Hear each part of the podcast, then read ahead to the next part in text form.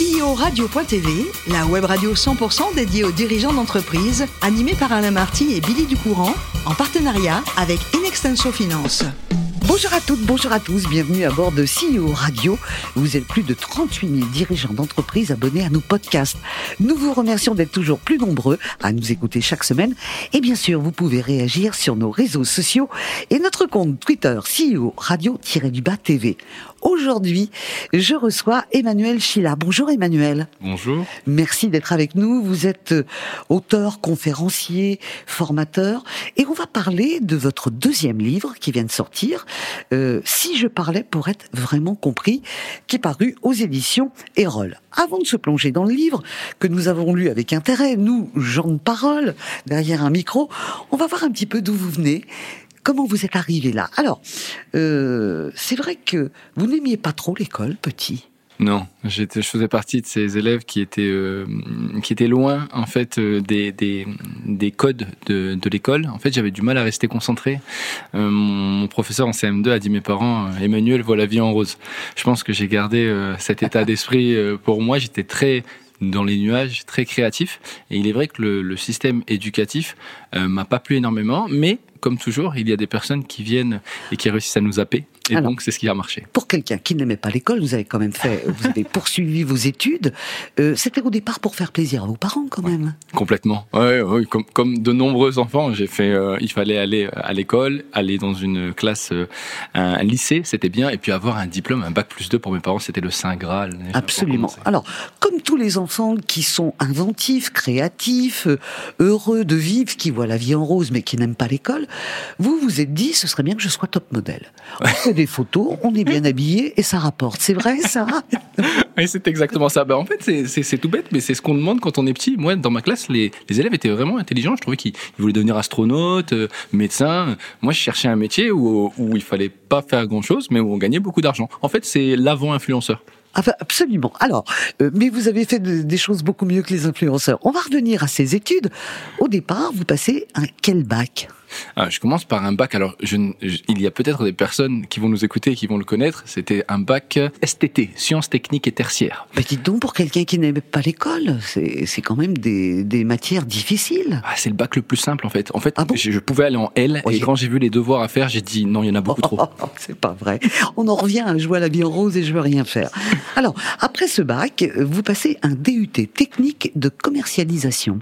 Est-ce que là, vous sentez la fibre du commerce arriver chez vous ou pas du tout? Alors, pas la fibre du commerce, mais la fibre humaine. J'adore en fait pouvoir échanger et le commerce est le meilleur moyen pour pouvoir le faire. On peut le faire pour vendre, mais on le fait surtout pour l'autre. Et je pense que c'est ça qui m'a énormément plu en fait dans ce cursus. On devait comprendre comment l'autre fonctionnait, comprendre comment réussir à convaincre, et à partir de là en fait, je me suis dit, Hum, c'est intéressant. Alors, je fais les comptes. euh, avec ce DUT et le bac, fait, ça fait bac plus 2. Exactement. Papa et maman heureux. Vous, quelques petits boulots. Et puis, un jour, vous allez opter pour une licence management des entreprises. Donc, on continue dans les études. Avec un prof qui vous a donné un sacré conseil. Qu'est-ce qu'il vous a donné comme conseil? Euh, Alors, je sais, je sais pas si c'était le prof qui m'a donné le conseil, mais il y a eu un déclic pour que je retourne à l'école. En fait, après le DUT, j'ai voulu travailler. Et au moment où j'ai travaillé, j'étais persuadé qu'on pouvait monter les échelons. Euh, je suis sûr que c'est possible. L'ascenseur social. L'ascenseur social. Sauf que là, il y a une personne que j'ai rencontrée m'a dit, écoute, euh, Emmanuel, si vraiment tu veux monter, retourne à l'école ou fais une école de commerce, et puis on va voir ce que ça va donner. Sauf que j'étais pas prêt à faire une école de commerce, mais j'ai eu un prof qui était très bon et qui m'a dit, ben, plutôt que de faire tes études ici, pars à l'étranger, va Au faire Québec. tes études au Québec et va voir ce que ça peut donner là-bas. Et donc j'ai fait tout mon cursus en double cursus en allant au Québec. D'accord. Ça s'est bien passé au Québec? Oh, C'était le fun, comme ils disent là-bas. Oui. Il paraît qu'au niveau des études, au niveau de euh, des enfants, quel que soit leur âge, quand on fait des études, petits ou un peu plus grands, il y a toujours une bienveillance. On ne dit jamais à un élève, t'es nul. On va lui dire peut-être que c'est pas ta voie, tu devrais aller là. Vous avez ressenti ça aussi? Oui, j'ai ressenti énormément d'écoute de la part des professeurs et une grande capacité en fait de bienveillance et surtout de recherche d'esprit critique. Euh, en soi, c'est la première fois que j'ai pu dire à un professeur, euh, ben je suis pas d'accord avec ma note, et que le professeur me disait, ben il y a pas de souci, euh, viens assis-toi à côté de moi. Par contre, argumente pour m'expliquer en quoi celle-ci est pas bonne. Et donc ça m'a ouvert l'esprit sur la manière en fait dont on pouvait communiquer avec les autres. C'était vraiment super. C'était bien. Mais il y a un moment, vous rentrez en France quand même. Et à ce, là, à ce moment-là, vous allez devenir community manager et chargé de com au cabinet du maire, de, euh, du maire Michel Delebarre. Euh, on le connaît bien, il était sept fois ministre, hein, mm. François Mitterrand. Donc vous êtes à Dunkerque. Comment vous vous retrouvez avec les études que vous avez faites euh, dans un cabinet de maire? Alors c'est assez étrange, mais hum, dans mon cursus, j'ai toujours été j'ai toujours aimé en fait faire de la communication, mais la communication peut prendre plusieurs pans. J'ai fait celui numérique parce qu'il était à la mode et parce que j'aimais ça, mais de l'autre côté, je me suis toujours intéressé à la prise de parole, au journalisme et à la communication de manière plus globale. Et en fait, quand je suis rentré en France, j'ai eu la chance en fait de pouvoir mêler les deux. C'est-à-dire que j'ai pu parler sur les réseaux, écrire euh, des papiers, écrire des discours, et en même temps euh, pouvoir m'acclimater à tout ce, ce mode de communication politique dans lequel en fait l'argumentation, la conviction et euh, la prise en compte de l'autre est importante. alors il y a un moment où vous dites mon boulot est formidable, mais vous avez envie de vous lancer vous-même, être votre propre patron et vous créer une entreprise. Racontez-moi, vous créez quoi? J'adore euh, travailler en collectivité, en cabinet politique, euh, mais je me sens un peu enfermé. Euh, dans le sens où euh, j'ai envie de faire plein de choses, j'ai envie d'aider des gens dans la manière de communiquer, et là, c'est un peu juste. Donc je me dis, ben pourquoi pas en fait créer une boîte dans laquelle on va aider les gens à prendre la parole. Donc raconter, convaincre, séduire, des bases assez simples mais qui sont importantes dans n'importe quelle occasion qu'on a dans la vie. Et donc, j'ai décidé de créer ma boîte qui s'appelle Waita. Alors, au début, tout le monde pensait que c'était japonais, mais ça n'a rien à voir. Non Ça veut dire What are you talking about, Exactement. Et je trouvais ça intéressant. Et donc, depuis, mon, ma, mission, ou du moins la manière dont je vois les choses, c'est que je veux pouvoir permettre à tous euh, d'exprimer les idées qu'ils ont dans la tête ou dans le cœur aussi facilement à l'autre qu'ils l'ont dans leur tête. Mhm. Est-ce que je me trompe si je dis que vous êtes quand même au départ, même si vous avez refusé de faire un bac L, un amoureux des mots oui, allez, j'avoue. Allez, j'avoue. Et vous pensez vraiment, avant qu'on parte sur votre livre, qui va aider beaucoup de gens qui, qui sont un peu coincés quand il faut parler, pas parce qu'ils ne savent pas, mais parce que dès qu'il y a une personne en face de vous, c'est un public. Exactement. Alors, on fait pas tous Bercy tous les jours, mais quand même, dès qu'il y a euh, un ou deux euh, personnes en face de nous, on peut avoir le trac et le stress. Est-ce que vous pensez aujourd'hui que prendre la parole est difficile pour beaucoup d'entre nous? Je pense que ce n'est pas un exercice simple. Euh, beaucoup de personnes, en fait, partent du postulat que depuis petit, on sait parler. Mhm. C'est une des premières facultés qu'on a appris, et donc de ce fait-là, ben, c'est quelque chose d'acquis. Euh, je compare souvent le, la prise de parole au sport. c'est pas parce que j'ai couru une fois que je suis capable de faire un marathon ou de faire une compétition. Et la prise de parole, c'est la même chose. On pense qu'on est à l'aise parce qu'on est capable d'exprimer des idées. Par contre, on ne réfléchit jamais à est-ce que je les ai bien exprimées? Est-ce que mhm. véritablement je prends plaisir à le faire? Est-ce que j'ai toutes les techniques qui vont derrière? Alors, on est en plein dans, dans les sessions du bac. Mhm. Cette réforme où on donne un grand oral, est-ce que vous êtes pour? Est-ce que vous dites c'est une bonne réforme, du moins pour ce grand oral? Ah, mais complètement. Je suis pour à 800% et j'ai envie de dire qu'il devrait le mettre même avant. En fait, l'exercice autour de la prise de parole devrait être un exercice qu'on a en termes de matière depuis qu'on est en primaire. Parce que c'est véritablement important de savoir parler. C'est important de réussir à s'exprimer. Aujourd'hui, il y a beaucoup de talents, beaucoup de personnes qui ont des idées magnifiques, qui ont des vrais projets, mais qui sont pas capables en fait de les exprimer. Alors que ça soit dans un domaine personnel, comme dans les émotions, que ça soit dans un domaine professionnel, lorsqu'on va s'occuper d'une équipe, ou encore lorsqu'on va créer son entreprise. Dans tous les cas, la prise de parole et le fait de convaincre, de séduire et de raconter, ça va être quelque chose de vraiment important. Combien de temps vous avez mis pour euh, trouver le titre de votre livre qui est parfait hein? Et si je parlais pour être vraiment compris? Il, il, est venu. Euh, en fait, j'ai eu la chance d'écrire un premier ouvrage chez Roll qui était Et si mhm. j'écoutais euh, avant de parler. Et en fait, on a décidé de rester sur le, le même principe une fois qu'on avait parlé de l'écoute. Et ça paraît toujours bizarre, mais c'est une phrase que ma maman me dit souvent. Elle me dit euh, ah, je t'ai écouté parler, mais je t'ai pas compris. Parce qu'elle elle comprend pas tout ce que je fais, dans, notamment quand je, quand, quand j'ai commencé mes études dans la communication, j'adorais lui expliquer tout.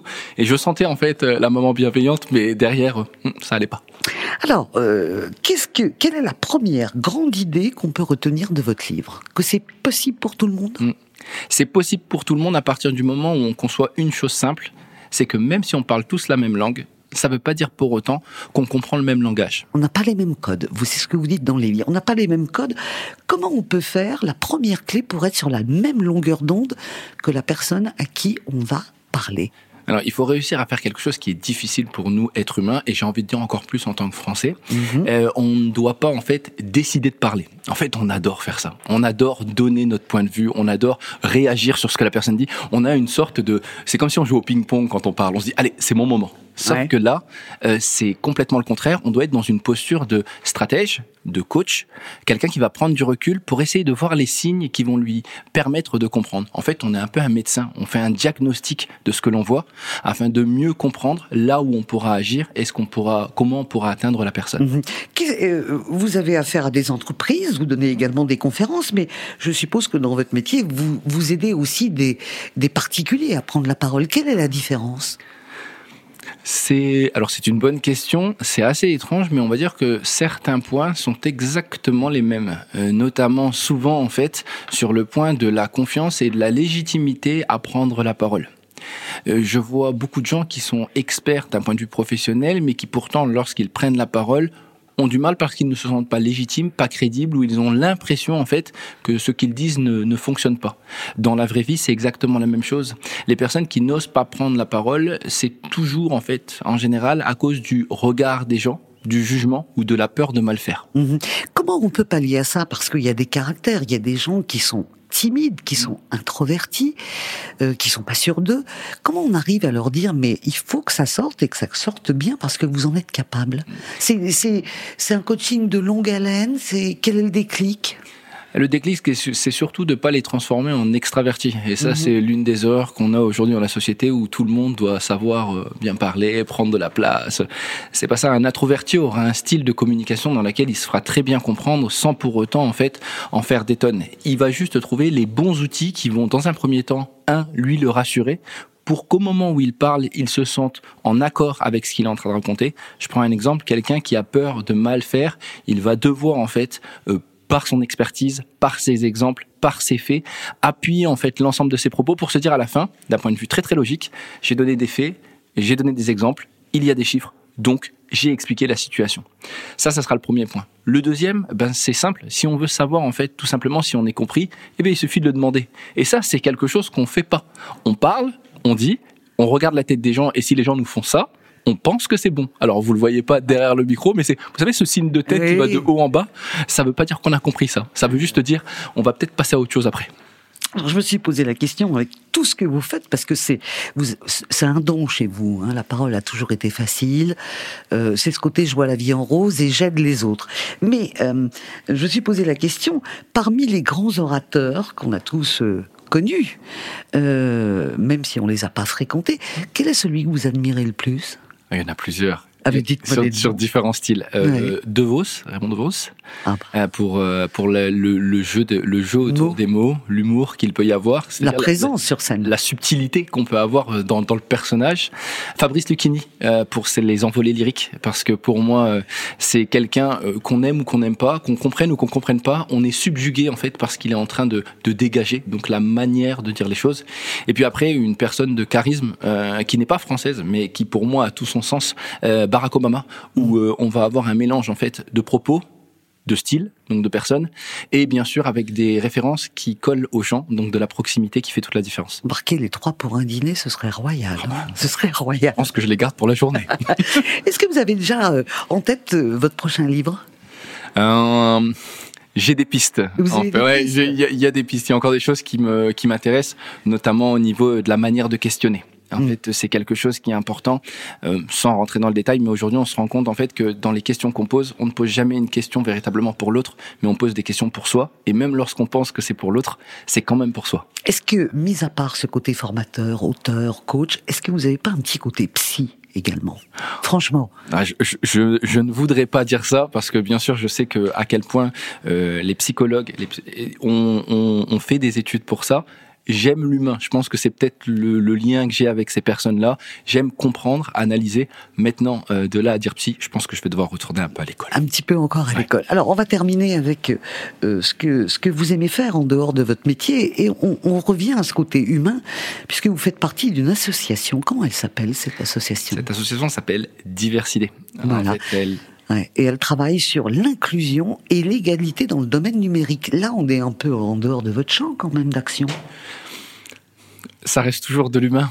En fait, euh, au niveau de l'inclusion, c'est de pouvoir permettre à des gens qui n'ont pas les codes, qui ne peuvent pas, qui ne pensent pas qu'ils sont capables d'eux, de pouvoir accéder euh, au monde du numérique. Pour nous, c'était important. Alors, on est, on est plusieurs dans l'association, mais aujourd'hui, on voit véritablement qu'il y a des gens qui ne qui n'osent pas parce que tout simplement ils n'ont pas les codes, ils n'ont pas la parole ou ils pensent qu'ils ne sont pas capables de.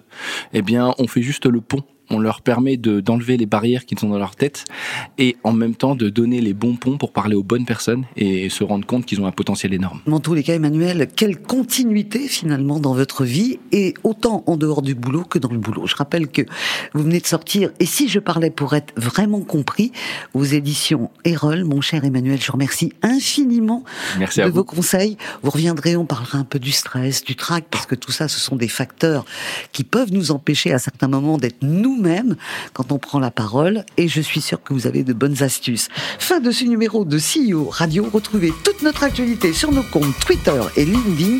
On se donne rendez-vous mardi prochain à 14h précise pour accueillir un nouvel invité. L'invité de la semaine de CEO Radio, une production B2B Radio.tv en partenariat avec Inextenso Finance.